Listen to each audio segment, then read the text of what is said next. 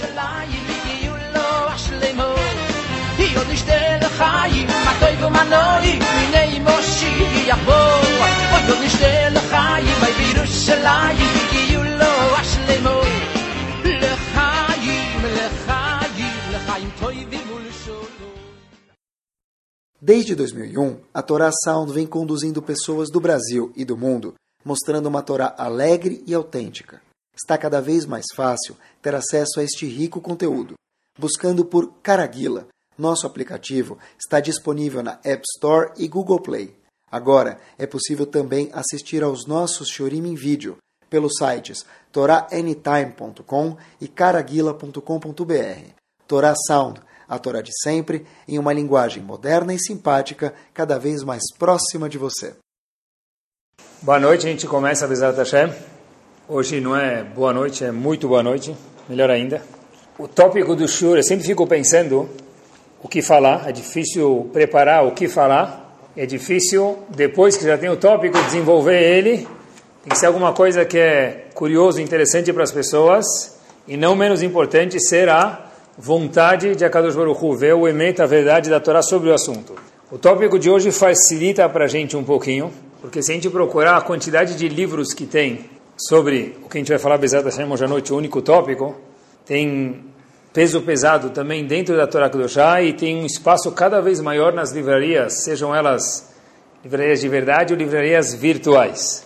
As coisas que a pessoa mais procura na vida. Sério, o que, que é isso? Estava procurando, estava procurando, eu li um artigo médico que também está relacionado com isso. Vou ler para vocês uma ou duas linhas que tem a ver com esse tópico que a gente vai falar Bezat Hashem hoje.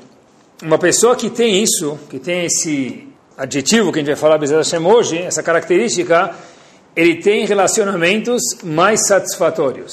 Trabalha melhor, fortalece o sistema imunológico, uma revista de medicina, pessoal. E o artigo termina dizendo, e a pessoa se recupera, lo aleno, mais rápido de doenças. Melhor de tudo, termina o artigo dizendo, o pedaço do artigo que interessa para gente, é que não tem nenhum efeito colateral. Espera aí. é só alegria. Relacionamentos bons, não tem, não tem efeito colateral. E aleno, se a pessoa está doente, longe de todos nós, o que, que acontece? A pessoa ainda se recupera melhor. Vamos embarcar na jornada de hoje para ver qual que é o tópico, ver o que, o que a medicina falou um pouquinho, a gente viu, e ver o que a Torá tem a dizer para a gente de Avdil. Olhem que interessante. Tentem sentir o drama comigo e não falar eu já sabia, eu conhecia. Tenta viver a situação, viver o que eu vou contar para vocês, para ficar um pouquinho mais verdadeiro, porque esse é o jeito que a Torá quer de verdade. Em Parashat Kitavó, no fim do Sefer Dvarim, falei para vocês já alguma vez, que o Sefer Dvarim ele foi escrito nas últimas cinco semanas de vida de Moshe Rabbeinu. Bereshit demorou centenas e milhares de anos. Devarim demorou no total do começo até o fim, o último Sefer Torah, cinco semanas. Sefer Dvarim, Parashat Kitavó, tem 98 kilalot. O que são kilalot? O contrário de brachot. Brachot são bênçãos, kilalot é o contrário. Tá bom? Não vamos falar a palavra, mas kilalot é o contrário de uma brachá. Brachá é uma bênção. Em Parashat Kitavó tem 98 klalot. Quais são as klalot? Eu não vou ler as 98, porque a gente tem um tempo limitado aqui, também seria uma klalá, eu ficar lendo 98 klalot aqui. Mas é importante que a gente saiba algumas para entender o drama e o impacto que a Torá dá isso. Tem um Arur, Arur é amaldiçoado, atrás do outro. Está escrito na Torá, Arur, aquele que fizer X, Arur, aquele que fizer Y, aquele que fizer Z. Quais atitudes são Loaleno amaldiçoadas? E está escrito lá na Torá: quem fizer tal coisa vai ter Loaleno epidemias, doenças. Eu não vou ler todos, pessoal, mas eu queria um pouquinho, eu tenho que falar para vocês. A chuva vai destruir a terra de quem não se comportar assim. A pessoa vai sofrer tanto que ele não vai ficar insana essa palavra, né? Existe em português insana? A pessoa vai ficar insana de tanto sofrimento que ele presenciou. Tudo isso em Parashat Kitavó. Olhem só, um dos psukim que estava lendo, procurando para preparar o shur nesses últimos dias, teve um passu que me arregalou as sobrancelhas. Olha o que está escrito. Por causa de algum fato, que a gente ainda não sabe porquê, tem essas klalot, eu vou mandar para vocês, diz Hashem para os Yehudim, que nunca aconteça, mas infelizmente já aconteceu, Goi Aspanim, um povo cara de pau. Tá cheio? Muitas pessoas são cara de pau. Não. Isa Hashem Elecha Goi Mirachok. Hashem vai te mandar um povo distante, Miktsaaretz, de algum canto da terra, Asher Loi Sapanim, que ele não vai ter piedade de Lazaken, de uma pessoa de idade, Venar Loyachon, e de uma criança também não vai ter piedade. Tudo isso porque faltou alguma coisa, diz Hashem, porque a pessoa não cumpriu o Torá, óbvio, tem todas essas coisas desagradáveis, mas tem mais alguma coisa. E ainda está escrito no passuco interessante, nesse mesmo passuco que eu li para vocês, Hashem vai trazer um Goi Merachok Miktsaares Kasher Idea Nasher, igual uma águia. Qual era o símbolo dos nazistas, meus queridos? Uma águia. É um povo, olha que está escrito, que não tem pena de um idoso, de uma pessoa idosa, a pessoa fala, poxa, coitado, vou mexer, mas não com ele. Vê uma criancinha, a gente fala, abu sacana, e aleta, que fofo. E não mexe com ele. Mas esse povo não vai ter pena nem de um adulto e nem de uma criança. Quando eu li esse passuk, eu lembrei de algo, tem um livro americano que também tem em português, que vale a pena ler, sobre Rav Halberstam, um dos rabanim de Tzanz. Rav Halberstam, é incrível o livro.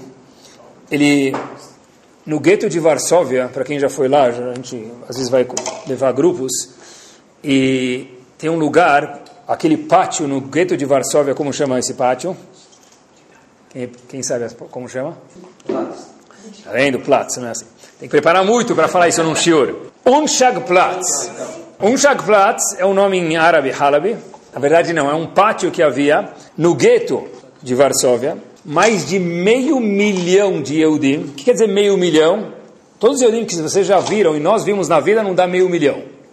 Mas a sinagoga bombando em Yom Kippur. É isso, está longe de meio milhão. Meio milhão de Eudim saíram daquele quadrado que tem poucos metros quadrados. Aquela área, não é um quadrado, um retângulo talvez, poucos metros quadrados. Esse um Shakplatz era o começo de um fim sofrido, meus queridos. Para a gente entender um pouquinho o que, que, é uma das clarot que fala de um povo que veio da onde é um povo que não tem pena de jovens e nem de crianças e nem de velhos. Um dos grupos, em vez de entrar nos vagões que saíam de lá, iam para campos de trabalho, de extermínio, o pelotão falou para ele, vocês vão começar a marchar. E os nazistas falaram em Marchemam, quem não consegue marchar, por favor, avisa a gente, porque aí vai ter que ir de ônibus para poder ir de ônibus. E, obviamente, que não imaginaram que os nazistas eram tão malvados, 250 pessoas levantaram a mão. No mesmo momento, fizeram uma fila e foram atirados e mortos no lugar, caíram ficaram lá, ninguém podia enterrar eles. Só esse é um passu que falou das klalot, é um povo que não tem medo de nada, que não tem pena de ninguém, não tem nenhum sentimento. Vamos marchar. Marcharam, o primeiro step da marcha eram 30 quilômetros de Surav Halberstam, mais ou menos 30 quilômetros, e era sem beber, sem comer, e era um sol escaldante. E a gente andava na estrada sem saber para onde está indo deram para a gente algo para comer. O que, que era? Um queijo salgado. Goi, como diz o Pasuk, aspanim, cara de pau. Vai deixar ele sem comer, sem beber. Não, a gente vai dar alguma coisa para vocês. E Eudim comeram e ficaram com sede. Como os nazistas andavam para acompanhar o pelotão, alguns de bicicleta e trocava com os outros de carro, eles revezavam. Olha, quem não conseguia acompanhar o passo caía no chão ou era atropelado, ou levava um tiro e ficava lá, e de novo ficava no chão, ninguém nem olhava para trás. O Rebbe de Klausenburg, que eu contei para vocês, Rav Albert está nesse livro dele, pessoal, vale a pena a gente ler, um livro espetacular, infelizmente sofrido, mas eu tem que ler isso, alguma vez na vida dele. Ele conta que nessas caminhadas, o primeiro estágio de 30 quilômetros, mas continuaram caminhando, alguns camponeses, poloneses, ficavam com pena dos Eudim e vinham entregar água. Os alemães vinham ele receber água, davam um tapa, ele está contando o que ele viu, davam um tapa na mão das pessoas para a água cair.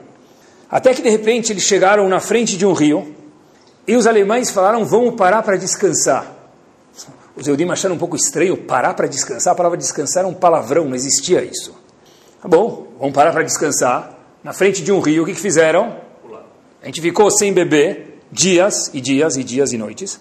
Os Eudim pularam para o rio beber água. Todos os Eudim que foram para o rio, os nazistas atiraram, mataram e falaram para os Eudim, a gente está proibindo de vocês irem no rio e estamos matando esses, porque a gente tem medo que vocês se afoguem, tem algum de vocês que não sabe nadar. O Rabbi de Klosenborg, o Rav Halberstam, conta que chegou a tal ponto que pessoas tiraram o sapato porque não conseguiam mais andar e o peso do sapato dificultava a caminhada. Era melhor andar descalço, meus queridos, do que andar com sapato, porque as gramas que o sapato já pesava, que era um sapato que eles ganharam horrível, dificultava mais do que ajudava. Você imagina o sofrimento dessas pessoas. Na noite ele conta que deitaram e ele teve o mérito uma das noites de chupar lama, deitaram em cima da lama, os nazistas não perceberam isso, e teve mérito de chupar um mérito, imagine o zerruto, pessoal, mérito de chupar a água, a umidade que tinha da lama à noite, para poder ter um pouquinho de água dentro do corpo. Uma das noites ele fala que esse foi um presente de verdade, que tinha um pouco de água nas plantas, os Eudim arrancaram as plantas e chuparam a água das plantas. Só que eles não beberam água, eles chuparam e cuspiram. Pessoal, olha o que é um Yehudi. Por que, que não beberam? O Rebbe de Klosenburg, porque ele avisou todo mundo hoje de Shabeav. Etzemadavar que a pessoa sabia no calendário que não tinha mais relógio, não tinha, me permitam, o melhor amigo do homem chamado smartphone, não tinha calendário. Como é que eu sei que é Shabeav?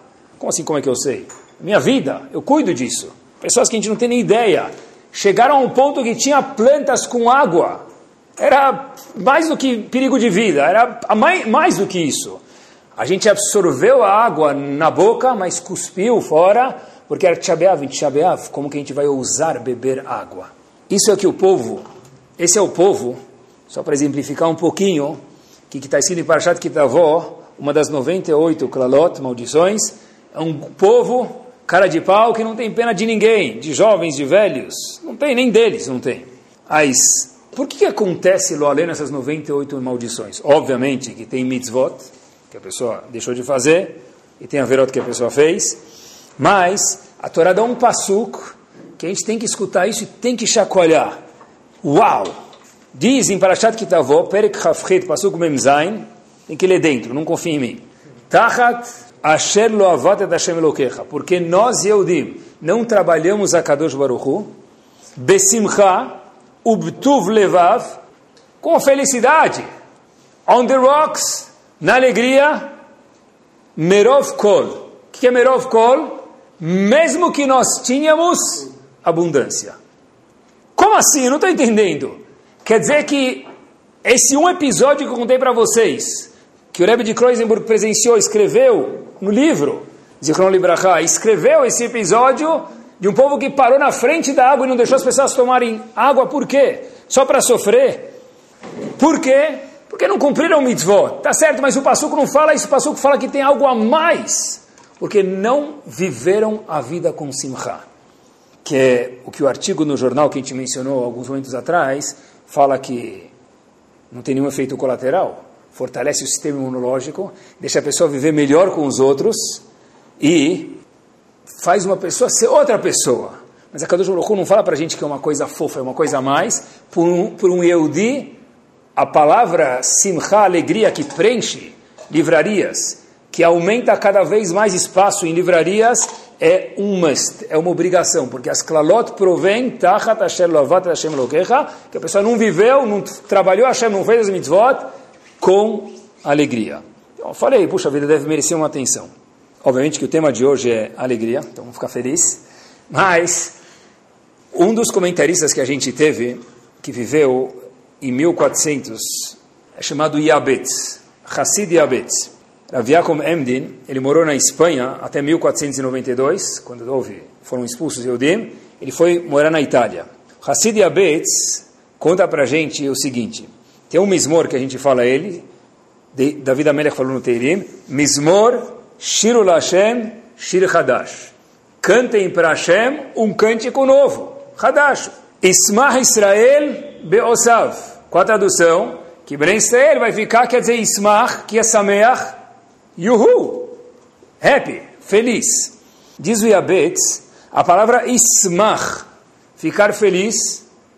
Peraí, esse mismor, antes disso, me permitam, está falando sobre quando? Quer dizer Shir Lashem Shir Hadash. Cantem um canto novo. Quer dizer novo? Tehilim já está lá, cantaram mil vezes, Tehilim já está velho, de tanto, tanto falarem ele. O que quer dizer Shir Lashem Shir Hadash? Cantem um canto novo. Cântico novo. Se refere ao cântico que vão fazer no futuro dos dias. Quando chegar a Geulah, quando chegar a Mashiach. Ismach Israel Beosav. A palavra Ismach, diz o Yabetz, feliz, ficar feliz, forma a mesma palavra. A palavra Ismach, se você rodar as letras, forma aqui palavra Mashiach. Olha que bomba! Ismach Israel Beosav. A Shirah que vão falar no fim dos dias, para chegar a Geulah, é Ismach, é alegria. A palavra Ismach, Yud, Samech, Mem e Het, as mesmas quatro letras formam a palavra Mashiach. Yud, Sin, Mem e Het. Forma a palavra Mashiach. Por quê? Porque a Geulah depende também da alegria, assim diz Yabetz. As brachot e o contrário, o aleno, dependem da falta de alegria, mas a Geulah depende da alegria. Então, o que, que a Kadosh Baruch Hu espera da gente? O que Hashem quer da gente em referência a samidá de simchá de alegria? E como se alcança a alegria no século 21? Tem tanta coisa acontecendo na vida, tantos problemas. Como é, como é que eu vou ficar feliz? Não sei, mas o maior desejo do ser humano é isso. Quantas vezes a gente escuta os pais falando, eu só quero uma coisa. O que eu mais quero para os meus filhos é que eles sejam felizes. Mas eu me pergunto, então por que você não deixa eles serem felizes um pouquinho, né? Para de pegar no pé deles. Tá bom. Mas o que eu mais quero, esse é um desejo normal de um ser humano, é eu quero ser um feliz. Eu quero deixar os outros serem felizes. Eu quero ser feliz com, com minha esposa, com meu marido. Então vamos lá, vamos ver como a gente faz isso. Se Simcha é tão importante, e fiquei pensando, deve ser que o poder de Simcha também é um poder show, um poder muito forte. O Rambam fala para a gente, o Rambam tem um dos livros dele sobre Alachot, chamado Alachot Yesodei Torah. O Rambam conta para a gente como que é o processo de nevoar. Se alguém algum dia quiser ser um profeta, o Rambam tem muitas leis, ele conta como a pessoa pode fazer para ser um profeta. Que, que, que steps, que passos eu preciso fazer para ser profeta? Hoje em dia não tem profetas, tem pessoas que fingem serem profetas, mas não existe mais. Mas houveram muitos profetas no nosso povo. Quantos profetas houveram? Quem pode me falar o número? Valendo uma passagem para Israel. E de volta, e de volta. É? A Gumará fala, por isso que eu ofereci, houveram milhares e milhares de profetas, não tem um número específico, milhares de profetas. O Rambam fala que eles tiveram que seguir uma dieta. Qual a dieta dos profetas? Não é de comer falafel ou não comer shawarma. Uma dieta espiritual. O que, eles tinham que fazer? Qual comportamento? Diz o Rambam, Alachot Esodei Torah, ele, ele conta para a gente o seguinte, no Perek vou ler um pedacinho só, uma frase. Kola Nevi'im Emit navim becholet. Um profeta não pode profetizar a qualquer momento que ele quer. Tem vezes que está sem sinal. Tem vezes que perdeu a conexão. Opa, o serviço será direcionado diretamente para a caixa postal. Como é que faz então? Diz o Rambam, a pessoa tem que sentar. Obviamente tem que ser uma pessoa que cumpre Torah Mitzvot. Se concentrar. Porém, diz Rambam, a pessoa para ser um profeta, homem ou mulher, smechim vetuve lev umitbodedim. A pessoa precisa parar e pensar um pouco, se afastar um pouquinho, pensar um pouquinho, mas a pessoa precisa ser sameach vetuvlev, um cara mabsut, feliz, satisfeito com a vida. Esse é um dos requisitos que diz o Rambam, se a pessoa tiver todos os outros e não tiver esse, não existe a profecia sechore alav, pairar sobre a pessoa, homem ou mulher. O Rambam fala, she'eina nevoa chorá, lomitochatzvut, a pessoa está triste. Eu não estou triste, eu estou eu tô, tô compenetrado. Compenetrado pode deprê não pode.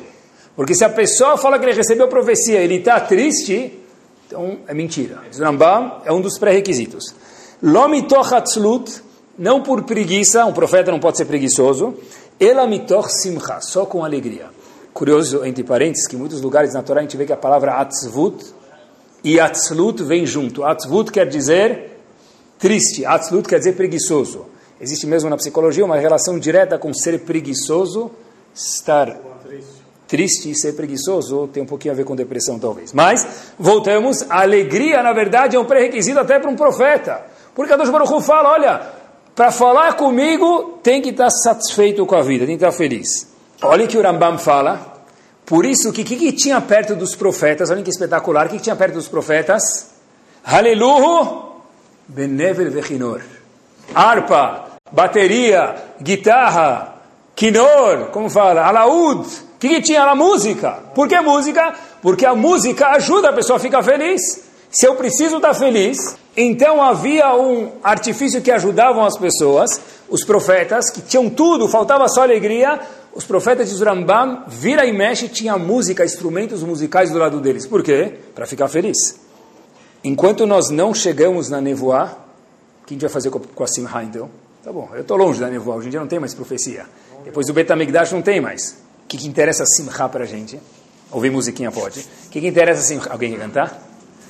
E cantar bem para trazer simcha, senão traz tristeza. Tá? O que, que tem a ver simcha com a gente? O Arizal tem em Shara Mitzvot, o Arizal, na verdade, viveu, quando que veio o Arizal?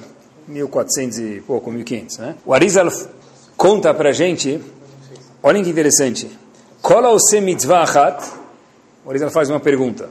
Toda pessoa que faz uma mitzvah, está escrito, em Pirkei Avot, em Kiddushin, desculpa, metivim lo umarichim yamav ushnotav. A pessoa ganha bênçãos, tová, e tem vida longa. Pergunto a Arizal, nós vemos muitas pessoas que fazem mitzvot e não tem essas, essa promessa cumprida. Por que que acontece que o que? Kolose mitzvah achat, uma, metivim lo, essa pessoa ganha bônus, benefícios, e marichim lo, emavu shnotav. Diz Arizal, eu vejo, nós vemos pessoas que não têm esse bônus e cumprem mitzvot. Então, como é que pode ser que a Torá prometeu alguma coisa para a gente, a Gemara promete, e a gente não vê sendo cumprida? O Arizal dá uma resposta, essa é a resposta que ele traz, e diz o Arizal o seguinte, eu copiei essas oito palavras para vocês. Oito, dez palavras. Que godel simchato be'emet o betuv levava pnimi kach iskele kaber olelion. Para que a pessoa possa receber essa essa promessa de Hashem, essa luz celestial, Zuariza precisa ter uma coisa, junto com o cumprimento das mitzvot, o que? Eu estou feliz. Eu fiquei pensando nesse shiur. Falei, olha, como eu posso colocar esse shiur na prática? Eu falei, amanhã quando eu for colocar tefilin, sorri. Não deixa ninguém te ver. Ser que você é majnun. Vai ser feliz, não majnun. Mas sorri. Pessoal, tenta fazer isso uma vez. Antes de colocar o tefilim, fala para Hashem, Akadosh Baruch Hu, ah, merci beaucoup. Eu tenho o mérito, dá um sorriso, de poder colocar tefilim. Quantas pessoas queriam colocar tefilim e não podiam? Quantas pessoas deram a vida para colocar tefilim? Quando eu vou levar as crianças para a escola, que é meu rodízio de terça e quinta, minha esposa é segunda e quarta, ou o que seja, no dia que eu for levar para a escola, no dia que eu for na reunião dos meus filhos, isso é rinur. Talvez lá eu não vou poder sorrir muita coisa, que vou escutar muita bronca dos professores, pode ser. Mas antes de dar um sorriso, eu estou indo fazer uma mitzvah, diz o da onde vem o mérito de Metivim e Amavus, a pessoa recebe brachot, por que muitos não recebem, diz o? Porque fazem a mitzvah sem simcha. Na prática, escolhe uma mitzvah hoje, antes de fazer ela, antes de acender a vela de Shabbat, não tem ninguém olhando, está olhando para a parede, onde tem a vela de Shabbat, na frente do quadro. Sorri a Kadosh Baruch obrigado que você me deu mão. Obrigado que você me deu olhos. Obrigado que você me deu um fósforo, uma casa onde eu posso acender uma vela de Shabbat. Tem que cantar, pessoal. Quem sabe cantar, pode cantar fora do chuveiro. Mas antes de eu colocar tefilim, se a gente entendesse o que era isso, eu ia cantar antes de colocar tefilim, não ia? Lá, lá, lá, lá, lá, lá, lá, lá, lá. Ia cantar mesmo. É um mérito colocar tefilim. Ninguém nunca mais tira essas duas mitzvot da gente, tefilim da mão da cabeça. Ninguém nunca mais tira a mitzvah de uma mulher acender a vela, cuidar das leis de Nidá. Nunca mais vai tirar. Eu tenho que ficar feliz quando eu, mulher, entro no mikve. Tem que dançar. É espetacular. Vou contar uma história curtíssima, mas impactante para mim. A história aconteceu em Lakewood. Foi contada em Lakewood, desculpa.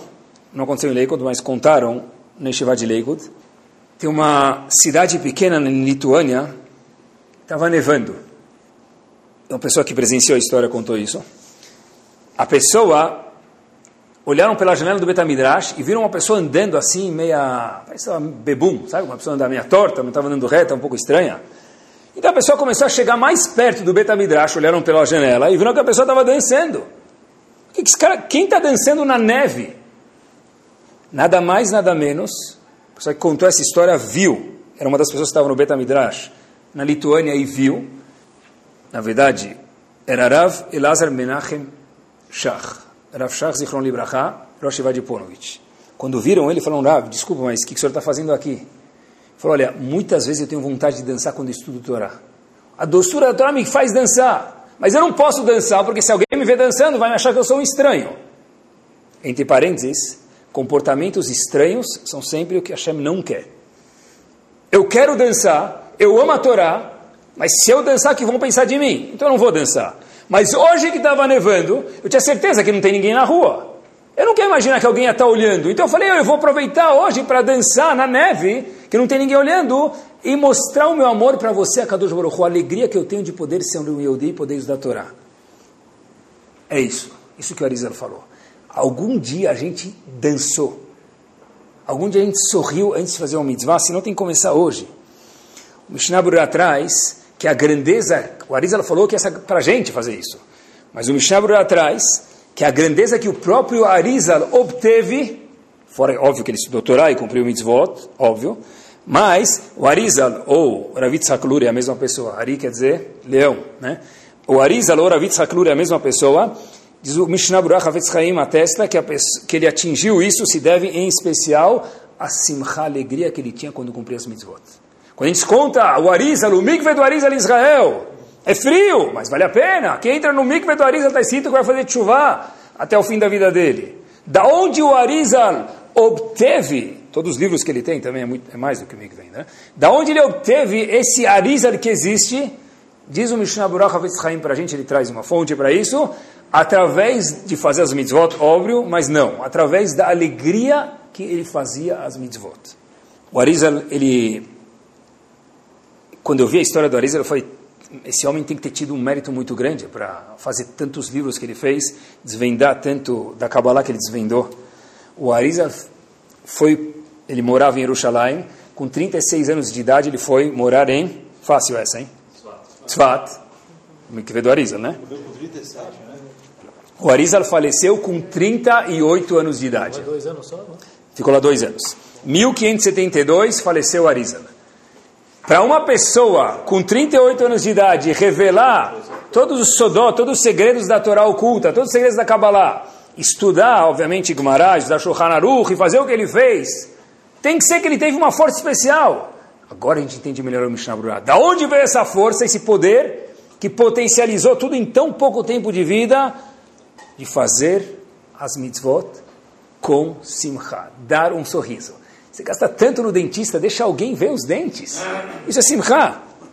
Olha, para a gente entender um pouquinho do que o Arizal, um dos alunos que o Arizal teve é chamado Rav Shlomo El Kabetz. O que, que ele escreveu? Lechadodi. Lechadodi não estava no Sidur, porque ele é aluno do, Rav, do Arizal. O Arizal faleceu em 1572. Então isso veio depois de 1572. É um costume que todas as comunidades que eu conheço, os Faradim, acho que é Nazim, cantam Lechadori. São um aluno do Arizal. O Arizal era muito mais. Mas de onde ele obteve isso? A simcha que ele fazia as mitzvot. Uma das palavras mais difíceis de definir é felicidade. É, sei lá, aqui é felicidade, tipo, você sabe o que é, mas define, coloca num papel. Eu procurei a definição de felicidade. Eu, eu procurei uma boa, eu, eu vi uma boa. Felicidade é uma boa saúde e memória ruim. Pô, gostei, é verdade. É verdade. Se você ficar kabdan, ficar tudo assim, minucioso com tudo que te fazem, você nunca vai ficar feliz. Felicidade é saúde boa e memória ruim. Algumas coisas para a pessoa ser feliz, que qual ingrediente é? Laissez passer. Fala malixi, deixa rolar, deixa passar. É? Deixa passar isso. By the way, tem algumas religiões que acreditam e pregam que não existe o conceito de simcha nesse mundo, alegria nesse mundo. Que alegria é só no próximo mundo, no mundo vindouro, religiões grandes. Não quero mencionar o nome aqui, mas a Torá fala, obviamente que no Lamabá tem simcha, simcha verdadeira. Mas nesse mundo sem simcha, as mitzvot ficam faltando sal, fica faltando um condimento, não tem gosto. Por isso que as klalotas acontecem, lo aleno, longe de todos nós, porque não, só que não trabalhou Hashem, besimcha, com felicidade. A Torá existe num mundo que não existe perfeição, que é o nosso mundo. E ainda assim existe a obrigação de ficar feliz. Como? Pergunta. Felicidade é um sentimento ou é, é uma, uma, atividade? É um ato ou um sentimento, felicidade? Estado de ser, tá bom, mais bonito. Mas é um sentimento, não é? Como é que você pode obrigar alguém a ser feliz? Se estiver sentado na frente do psicólogo, o psicólogo fala para mim, meu querido, você tem que ser feliz. Eu falo, meu doutor, eu não quero ser feliz. Você pode me obrigar a fazer 720 flexões.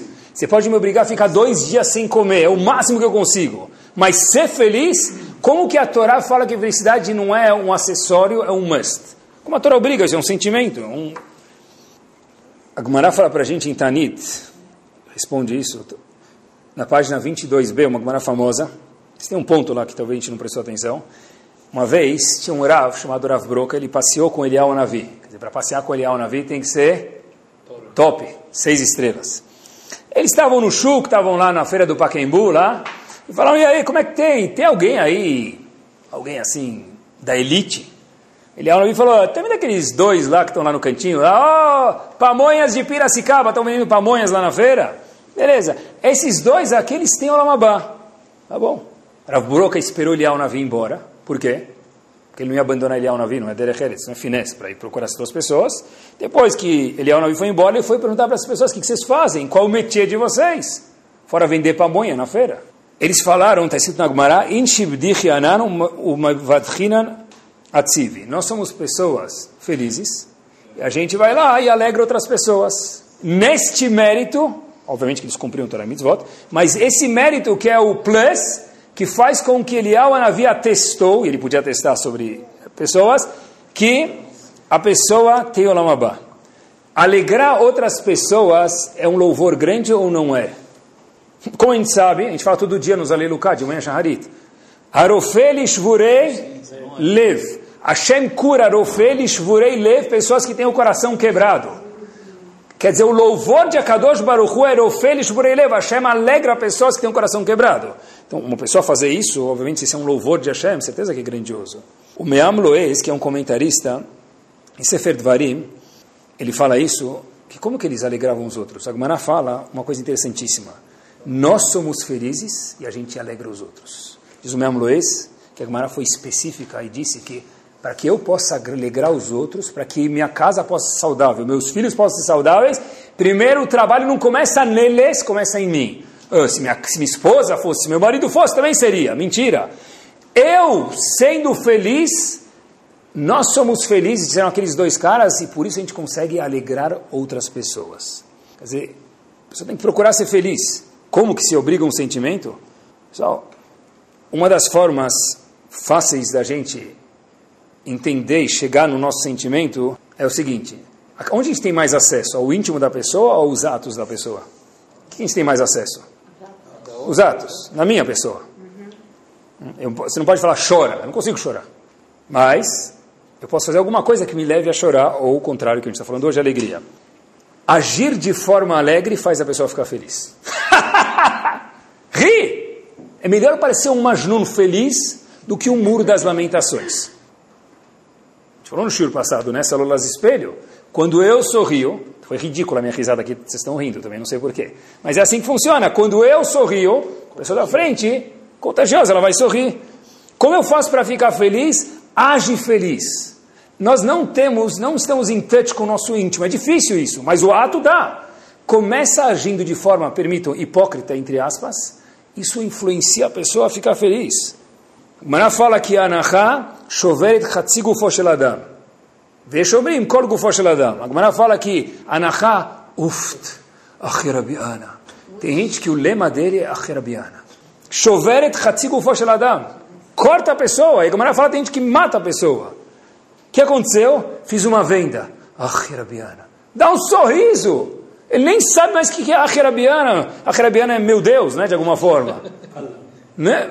Dá um sorriso. Como está o trabalho? Como está o trabalho? Se está ruim, está ruim. E se está bom, também está ruim.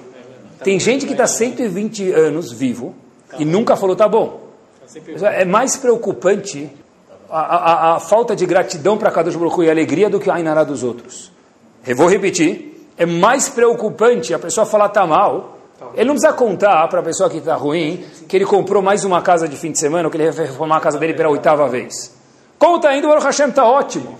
Vamos entrar em detalhes. Se a pessoa mais próxima de mim, eu posso entrar em detalhes. Mas O dia inteiro que você vê a pessoa que está reclamando. Cadê a simcha dessa pessoa? Age feliz que você vai ser feliz. Tirar do dicionário a Herabiana. Meu Deus. Pode ter ambição na vida? Não pode ter ambição, acho. Deve. Só sem ambição não vive. Né? Tá vendo? Estão rindo de qualquer coisa, já ficou feliz. Como é que funciona a ambição quando se relaciona com simcha, alegria? Se eu for ter ambição, eu quero mais. Se eu quero mais, como é que eu posso ter simcha, alegria na minha vida? Ponto importante, a pessoa tem que querer mais. Tudo. Né? Tomara que ele queira mais coisas boas. A pessoa tem que querer mais. Mas a pessoa tem que estar feliz com o que eu já tenho. Mesmo em Torá. Eu quero terminar essa Maseret. Eu quero terminar mais o tratado do Talmud. Mas não por isso eu não estou feliz com o que eu já tenho. Eu quero que fazer tal mitzvah, minha, minha esposa, meu marido, minha casa faça uma mitzvah a mais. Será que eu sei curtir o que eu já tenho? ou só quando eu chegar no arco-íris que eu vou ficar feliz? Ambição e simcha não são opostos. Eu preciso ter ambição, devo, mas preciso estar feliz com o que eu já atingi até agora. Eu acho que para ter simcha, a Gemara conta para gente que tem algumas coisas que foram decretadas quando a gente nasceu. Ani e Ashir. Quem vai ser rico, quem vai ser pobre. Foi decretado quando a pessoa nasceu. Tipesh ou Chacham. Bobo ou sábio. Tem gente que estuda para a prova 20 horas, 20 aulas particular, saí da prova, yes, tirei 9. Qual foi a nota dele? 3,9. Ele acertou no 9. E tem o outro do lado, não estudei nada, vou repetir de ano. Acho que eu vou tirar 8. Acho que eu vou tirar 6. 9,9. Nasceu com a pessoa. Alguns são raham, sábios, têm facilidade, outros não. Posso rezar para melhorar? Pode. Mas tem coisas que já são mais ou menos predestinadas. Para que nós possamos ser felizes, o Yehudi tem que confiar que existe alguém chamado Akadosh Baruch Hu no mundo e ele me fez assim porque esse é o melhor para mim. Eu posso não entender isso, mas eu tenho que devagarzinho acreditar que se esse é meu nível de Chokhmah, esse é meu nível de riqueza, esse é, meu... é porque assim que Akadosh Baruch Hu quer que eu seja, essa é a melhor receita para o meu bolo. Sem isso é impossível que a pessoa seja feliz.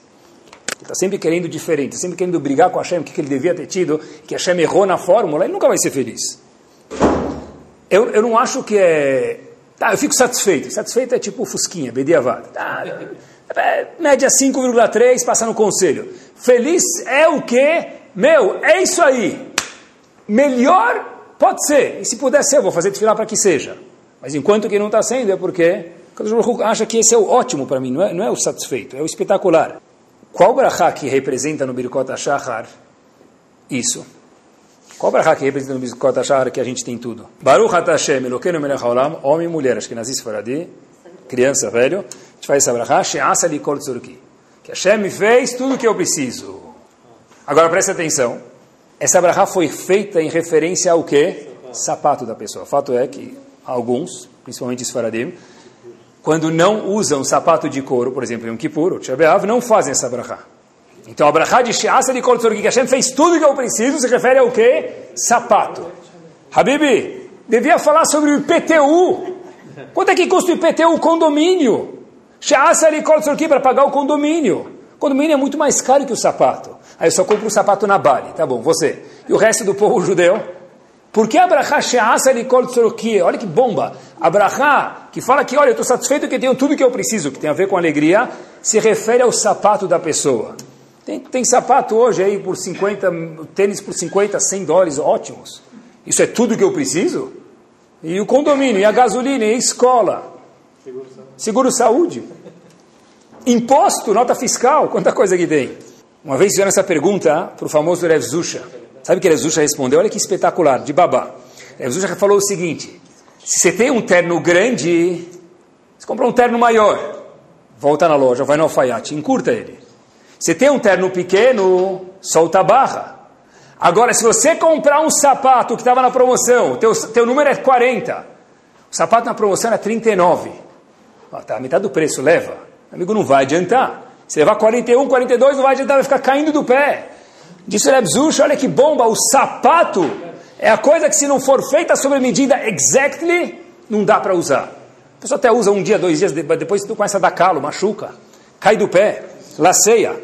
Por que a brachá de Sheasa ele que Hashem fez tudo que eu preciso no sapato? Porque o sapato é sobre medida e todo dia de manhã a gente tem que falar, Hashem, eu acredito, tem que falar para acreditar de verdade tudo que você fez para mim, meu marido, minha esposa, os filhos do jeito que eles são.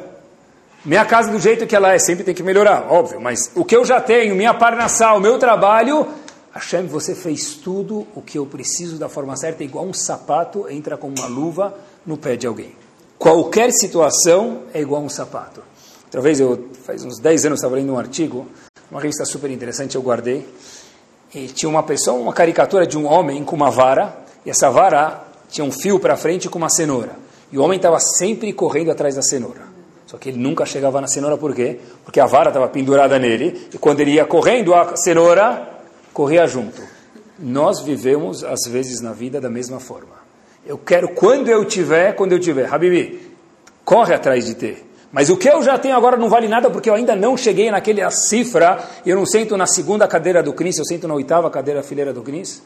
E o que eu já tenho não vale nada. Simcha é um must. Hashem é Samer Bechilko. Está escrito? O que quer dizer Hashem é Samer Bechilko? Hashem está feliz. Hashem tem tudo. O que quer dizer que Hashem está Samer Bechilko? Dizem Rahamim para a gente, o mundo de Hashem não é perfeito, não é do jeito que ele queria.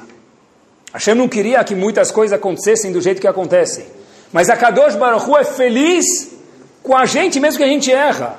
Por que a gente não pode ser feliz com o que a gente tem, mesmo que a gente não entende que isso é o melhor do mundo? E na verdade é o melhor, mas é o que a gente não entende. E daí, cadê a emuná da pessoa? Ubtuv levav merov kol. Hashem reclamou, nas, pediu, não reclamou, pediu, em Parashat Kitavó. Por que, que você não está feliz? Merov kol, quer dizer merov kol? Mesmo que nós temos abundância. Porque ser feliz não está atrelado diretamente a ter mais. Eu vi uma pesquisa nos Estados Unidos, olha que bomba. Uma vez que as necessidades básicas da pessoa são atendidas, repito, uma vez que as necessidades básicas, econômicas da pessoa são atendidas, ele tem o mínimo necessário. É, Para mim, o mínimo é viajar quatro vezes por ano para Miami. Não está falando disso. Né? O mínimo que uma pessoa consegue viver de uma forma normal não muda a alegria da pessoa o quanto dinheiro ele tem. Obviamente que ninguém falou que prejudica. Dinheiro é amalê, dinheiro é... Não falo, nunca falei, isso é bobeira. Mas preste atenção. A pesquisa disse que uma vez que a pessoa, esse research provou, fizeram pesquisas, uma vez que a pessoa tem as necessidades econômicas básicas, daí para frente o dinheiro não provava ser mais feliz ou menos. Pode ser que tenha uma pessoa, essa foi a conclusão da, da pesquisa, que uma pessoa está no penthouse de Manhattan, na cobertura em Manhattan, e do lado dele, passando lá, do lado não, mas embaixo, passando lá, na avenida, tem aquele senhor no colarinho azul, não é cobrador, porque nos Estados Unidos não tem cobrador no ônibus, tá bom? É um motorista do ônibus e tem salários basicamente muito diferentes um do outro, não dá para começar a estimar o teor, vamos chamar assim, o nível de alegria de um e do outro, porque um mora lá em cima e o outro está dirigindo o carro. Talvez o outro está dirigindo o carro, está feliz, que ele vai comer o churrasquinho dele no fim de semana de dois reais, a salsicha dele lá. E acabou, é isso que ele quer. Vai saber lá quem é mais feliz. Pessoal, quem tem um milhão, falta quanto para ficar feliz? Pelo menos mais um milhão. Quem tem 50 mil, falta quanto para ele ficar feliz? 50 mil. Quem é mais rico? Quem é mais rico? O que tem 50 mil está mais perto de atingir o arco-íris dele, que tem um milhão. Não pode ter, se a Shem mandou, deve ter, que tenha mais. Mas não pode colocar as fichas todas na, no quando eu tiver. Porque a Kadosh Baruch diz, hoje eu tenho que estar feliz. Eu vi, tenho um economista chamado Robert Frank, um livro de economia, super interessante, ele, ele, ele analisa a economia através do comportamento das pessoas. E ele conta que, logo depois que ele se formou, um dos programas dele na faculdade era fazer, não é Yodi, eu vou chamar assim de Hesed, mas, quer dizer, bondade, vamos chamar assim, não era Yodi, em algum lugar. E assim a faculdade achava que era importante para o diploma e para a formação do aluno. Então ele foi dois anos, Robert Frank foi para onde? Levado para o Nepal. Levaram ele, a excursão da, da escola levou ele, deixaram ele numa casa sem água, sem luz. Que ele falou para si mesmo: Eu vim dos Estados Unidos, onde água e luz é menos do que necessidade básica, todo mundo tem. Eu cheguei aqui no Nepal, sem água e sem luz, ficar dois anos, como é que eu vou sobreviver aqui? Ele conta que, depois que ele passou, no fim, que foram os anos mais felizes da vida dele. Perguntaram para ele por quê? Não porque ele não tinha água, ridículo. Não porque ele não tinha luz, ridículo, isso é bobeira. Falou o seguinte: o meu salário era de 40 dólares por mês. Então por que foi tão feliz? 40 dólares não era nada. Se ele, porque todos os meus amigos, as pessoas que moravam do meu lado, ganhavam 30. Olha que bomba! Dizer ele foram os anos mais felizes, não é porque quanto eu tenho, é porque eu sou melhor do que os outros. Espetacular. Se eu tenho uma casa com chandelier très chic, e quando chegar no Cristo todo mundo vai falar do meu chandelier, eu sou rico. Não interessa quanto eu tenho, eu tenho que ter mais do que os outros para ser feliz. Quanto isso é verdade? Estou falando comigo mesmo. Se minha esposa, se meu marido fits well, melhor do que ela ou que ele, eu sou mais feliz. Se meus filhos cantam Kadesh li kol bechor na frente todo mundo, e os outros não cantam, eu sou mais feliz, porque eles aparecem mais. A minha simcha não depende de quanto eu ganho, de quanto eu sou mais do que os outros. A pessoa tem que se cuidar com isso, tem que pensar sobre isso. A gente fala, qual a solução? A solução é pensar. E ficar feliz. Com o que eu já tenho. Quem falou que eu preciso ter igual o filho do fulano? Pessoal, cada vez que a gente olha para os outros, tiro e queda, a gente esquece de olhar para a gente. Olha quantas brachot eu tenho. Cada vez que a gente vai tomar uma vacina, qualquer coisa de, de rotina, e aí você pode preencher essa prancheta aí, de dar uma pesquisa, questionário. Você tem isso? Não. Tem isso? Não. Depois o terceiro, não, você nem faz xizinho, já faz um risco. Para ter perguntado se tem, você não tem, você tem, você não tem, responder não, cada não merece um rodo lamonai kitov. Porque tem alguém que tem sim, senão não perguntariam. Tem marca-passo? Não. É, não tem nada, meu. vai dar vacina logo, vai, estou com pressa. Meu amigo, canta um halel na hora. Tem saúde, saúde vale ouro. É, na, na, no Réveillon, de muito dinheiro no bolso, saúde para dar e vender. Lemasse, zbale, eu nunca agradeci. Qual foi a última vez que eu falei para Hashem, Hashem, ah, merci beaucoup. Não no halel que você não entende o que está falando. Olha para cima e fala, Hashem, muito obrigado pelo que eu tenho. Isso é alegria, simcha.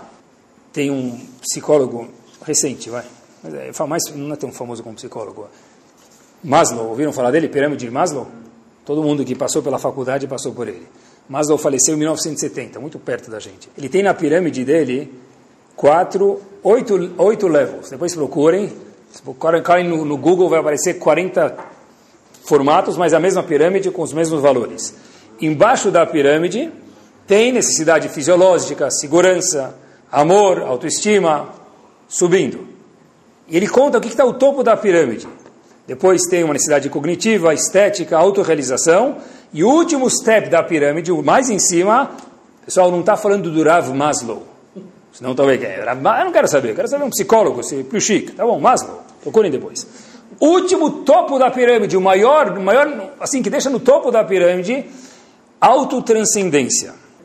Churrada, Halab Mafi autotranscendência, vou explicar para vocês é ligar-se a algo além de nós mesmos. Isso é um livro, eu cortei ele porque eu uso para Shurim, é um livro de psicologia. O topo da pirâmide do Rav Maslow, que não era nem Yehudi, fala sobre o que? O topo, a maior necessidade que a pessoa tem. Autotranscendência, ligar-se a algo maior. Eu queria dedicar os últimos minutinhos do Shura a isso. Quando a pessoa está dirigindo o carro, e de repente acende a luzinha vermelha do óleo. O que quer dizer isso? Mas eu tenho duas formas de resolver a parada. A luzinha não para de acender. Ele vai no mecânico, o mecânico fala, está com problema lá na bomba de óleo, vai custar 3.200 reais. Ah, para com isso, meu, doutor. Ele foi lá no garagista, o garagista resolveu. Pegou o fiozinho lá, puxou, a luz não acende mais. Desliga a luz do painel, nunca mais vai ver. Em duas formas, ou troca o óleo lá, conserta o aparelho, ou tira a luzinha do painel. Nós temos luzinhas no nosso painel o dia inteiro. O que Maslow falou. O topo da luzinha é se conectar a algo maior. Todo mundo tem uma necessidade de ruhani espiritual a ser preenchida. A pessoa tem duas formas de fazer isso. Ou ele lida com isso, ou ele vai no shopping center comprar uma bolsa nova. Comprar um sapato novo, comprar um carro novo, viajar para Miami e passar três dias, assim eu volto mais preenchido. Ou eu abro a geladeira, é meio assim, abre a geladeira, come mais um fulmidamas. Tomara que não seja alérgico, né? Ele abre a geladeira, pega mais um chocolate, mas é kasher é halab estrela, tá certo, mas em vez de olhar o porquê do problema, eu estou cortando a luzinha. Se, tá troca... Se a luzinha está acendendo é porque tem algum problema. Problema não, alguma necessidade. A Shem está falando para mim, meu subconsciente está falando, Habib, você está vazio. Vai preencher com alguma coisa. Vai dar fermento aí. Fermento estufa, não preenche. O que, que eu tenho que preencher? Disse o Maslow, olha, você tem no topo da tua pirâmide se conectar com algo maior, algo ruhani, algo espiritual. Água salgada dá mais sede. Mesma coisa. A gente tem um mérito de ter Torá. Olhem o que é Torá. Olhem como os Gudolim viam Torá. Isso é espetacular. A esposa do Havetz Haim, ela era um ser humano, apesar que era uma tzadeka, era a esposa do Havetz Haim. Como eles comiam Havetz Haim, a casa dele está sem salva até hoje lá, um buraco em Radun, dá para visitar. Casa do Havetz Haim, a esposa dele comia, eles recuperavam, pegavam pão do fim de feira, iam nas padarias, o que sobrava de pão elas compravam. Às vezes a esposa do Havetz Haim não tinha dinheiro para trazer pão do fim de feira para casa. Uma vez, já que ela era um ser humano, e mesmo um tzadik, ele é um ser humano, muito elevado, mas é um ser humano, tem sentimentos, ela falou para o marido dela, Rav Israel Meir, meu querido, Hafetz Haim, o nosso vizinho aqui é um grande Amaretz, ele está suave na nave. Está de boa, está dib, está tranquilex, está on the rocks. Na... Ele tem Parnassá. Vocês não conhecem nenhuma expressão de jovens? Suave na nave? Essa é básica. Essa é básica. O meu shiur também é cultura, tá vendo? É então, está suave na nave, tranquilo com o esquilo. É de boa, Havetz Haim. A gente não tem dinheiro nem para comer o nosso pãozinho de fim de festa aqui. O Havetz Haim falou para ela o seguinte. O Havetz Haim falou para ela o seguinte, atenção. Você, minha querida, tem filhos, nós temos filhos. Tem um marido Talmid Chacham. Eu sou um marido, eu sou do Torá. O seu vizinho, infelizmente, é um Amaretz, ele não tem nenhum conhecimento de Torá. Então, você quer que nem dinheiro ele tenha? Pessoal, escutem! Ele não tem nem Torá, Razito, nem dinheiro você quer que ele tenha. Olha como os Gdolim viam a oportunidade de ter Torá, a oportunidade de abrir o Magmará, a oportunidade de estar num shur, a oportunidade de poder escutar, fazer Shaharit Minchai com Minyan. Isso é uma bomba. Nem dinheiro você quer que ele tenha, é o mínimo que ele pode ter. Se conectar com algo espiritual traz felicidade. Não só pela pirâmide de Maslow. Lemase, pessoa volta, fica lá duas, três horas ajudando alguém. Pode ser uma instituição, pode ser um amigo, não precisa ser instituição, pode ser não instituição também. Tem gente que necessita atenção no nosso no quarteirão, não precisa ir muito longe. Só volta, ficou lá, escutou, escutou, escutou e volta feliz para casa. Você perdeu duas horas do teu dia, você volta feliz? Eu não sei explicar. Esse não sei explicar é algo maior que eu fiz. Esse algo maior traz simcha para a vida da pessoa. Procurem depois na época do Rothschild, barão de Rothschild, como que era a casa dele? O barraco de hoje dá um banho na casa de Rothschild. Dizer, a gente é mais rico do que o barão de Rothschild. O problema é que meu vizinho ganha 40 dólares, eu ganho 30. Esse é o problema. A nossa casa é mais chique que a casa do famoso barão de Rothschild. Procurem depois no Google, bota barão de Rothschild, imagens, procura a data e vê. Eu procurei. As casas de no, nossas casas são mais aconchegantes, mais agradáveis do que a casa dele. Você olha quanta riqueza a gente tem. Ah, mas não vai comparar com a casa do vizinho. Então, quem falou que precisa comparar com a casa do vizinho? O Chaim Kanievski, aquele mesmo que a gente sobe algumas escadinhas e viaja 40 horas para chegar lá contando as escalas, mudou para aquela casa que ele mora até hoje, que tem a vivo até os 120 pelo menos, em 1959. Uma casa de dois quartos, aventure-se, aventure-se na próxima parte também, oito filhos. Quem já foi visitar Zichron Libraha Rabanit Kanievski? É uma delícia. Como é que vive em oito quartos? Oito filhos. Daria de oito quartos. Tá oito filhos em dois quartos. É surreal para a gente isso. Rabanit Kanievski nunca teve uma roupa nova. Ela sempre usava roupa segunda mão. Não vou falar a palavra, mas talvez seria em português brechó. Brechó é palavrão hoje. Precisa ser assim? Claro que não. Se você tem brachá, tenha mais e use. Mas, de novo, uma vez que a pessoa tem as necessidades básicas, a simcha não está atrelada a ter mais ou não ter mais. É isso aí, eu tenho o zehut de ter Torá. Em vez de tomar Tilenol, quando eu tenho alguma coisa, então tomar analgésico, vai procurar por quê? Preenche a necessidade, faz alguma coisa maior, mais profunda, ruhani espiritual, alguma mitzvah. Isso traz simcha para a pessoa. Simcha tem que às vezes vir de fora para dentro. Agir feliz para ser feliz. E eu não podia terminar sem isso. Meu lema é que o que acontece nos Estados Unidos tende a acontecer em países menores, judaicamente falando, como por exemplo no Brasil. Existe uma epidemia nos Estados Unidos chamada bebida. Kasher, sim. Tem oito selinhos. O, o não sei que irá, botou a barba lá dentro. Azar com barulho. estou falando de kashrut.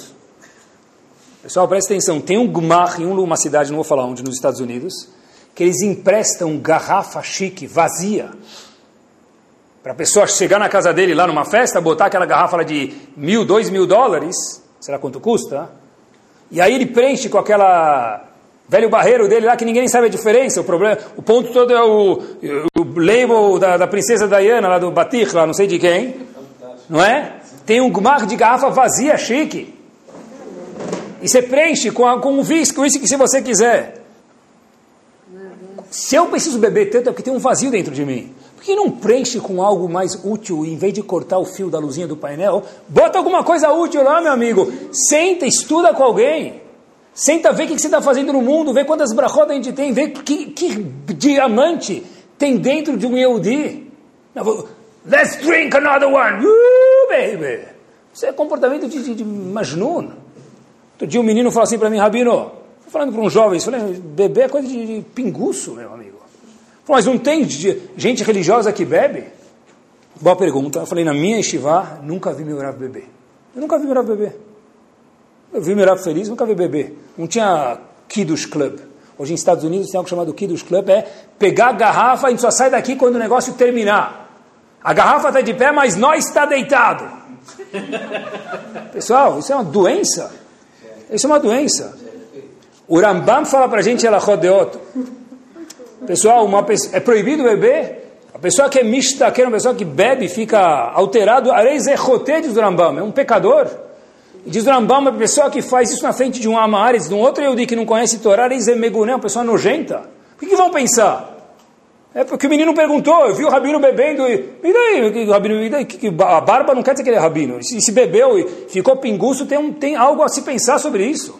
Tem algo a se considerar. Ah, não pode ficar feliz? Se você precisa beber uma garrafa disso para ficar feliz, meu amigo, por favor, procure outra alternativa. Se a luz do painel acendeu, a gente não pode viver. O carro pode ser movido a álcool, o ser humano não deve ser movido a álcool. Onde a gente chegou? Se tem um vazio, hoje nas faculdades, falaram no fim do estudo passado, não sei de onde é que sabe, mas tudo bem. Os jovens me contam isso, não sei de onde vocês sabem. Nas faculdades, antes havia um corner, um piná, apinado Carle Hassamim, das drogas. Hoje em dia tem corredores. Mefursam, Galui Todo mundo sabe o corredor da droga, não vou falar o nome. Pessoal, corredor de drogas em algum, algumas instituições. Quando um jovem procura isso, é porque tem um vazio. Esse vazio tem que ser preenchido com algo, não é que é ficar zen por cinco minutos, depois do aluno fica dependente o resto da vida. Se não ficar também, estragou os neurônios. Hashem criou essa deficiência, essa necessidade para que a pessoa possa procurar algo maior. Vai fazer Ketoret na Tfilah, não, não, não na faculdade, pessoal. E o grande finale é o seguinte, a minha maior felicidade mesmo é que hoje a gente está gravando o Shur número 500, o Hashem. Shur número 500, os donos da casa colocaram aí o 500, aniversário 500. Não vou soprar a velhinha aqui, 500 velhinhas é muita coisa. Mas, Baruch Hashem, eu estou falando isso para vocês para agradecer, que a gente começou com, com nada, depois foi para um gravador, fita cassete, hoje, depois, hoje foi, foi para CD, hoje CD também é minoria. Baruch Hashem, Titá, como vocês sabem, tem o nosso aplicativo, tem no celular, tem site, caraguila.com.br, tem Torah Anytime, um site americano que procura a gente por causa de vocês. E estamos também sendo filmados também lá e também filmados no canal israelense chamado Idabrut. Por quê? Porque a Kadosh Baruch Hu deu um presente para a gente por causa de vocês, eles são meus sócios, eu faço questão de contribuir com vocês essa alegria. Isso para a gente tem que ser um sinal de alegria. Que a gente possa, apesar de fazer as mitzvot com alegria, ser feliz. Que a Kadosh Baruch Hu traga cada vez mais oportunidades de a gente ser feliz e olhar para as simachot, as brachot que nós já temos. Amém. Torá Sound, desde 2001, aproximando a Torá dos Yehudim e de você.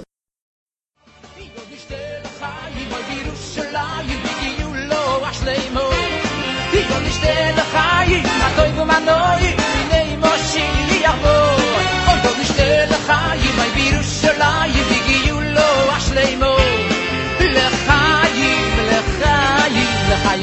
do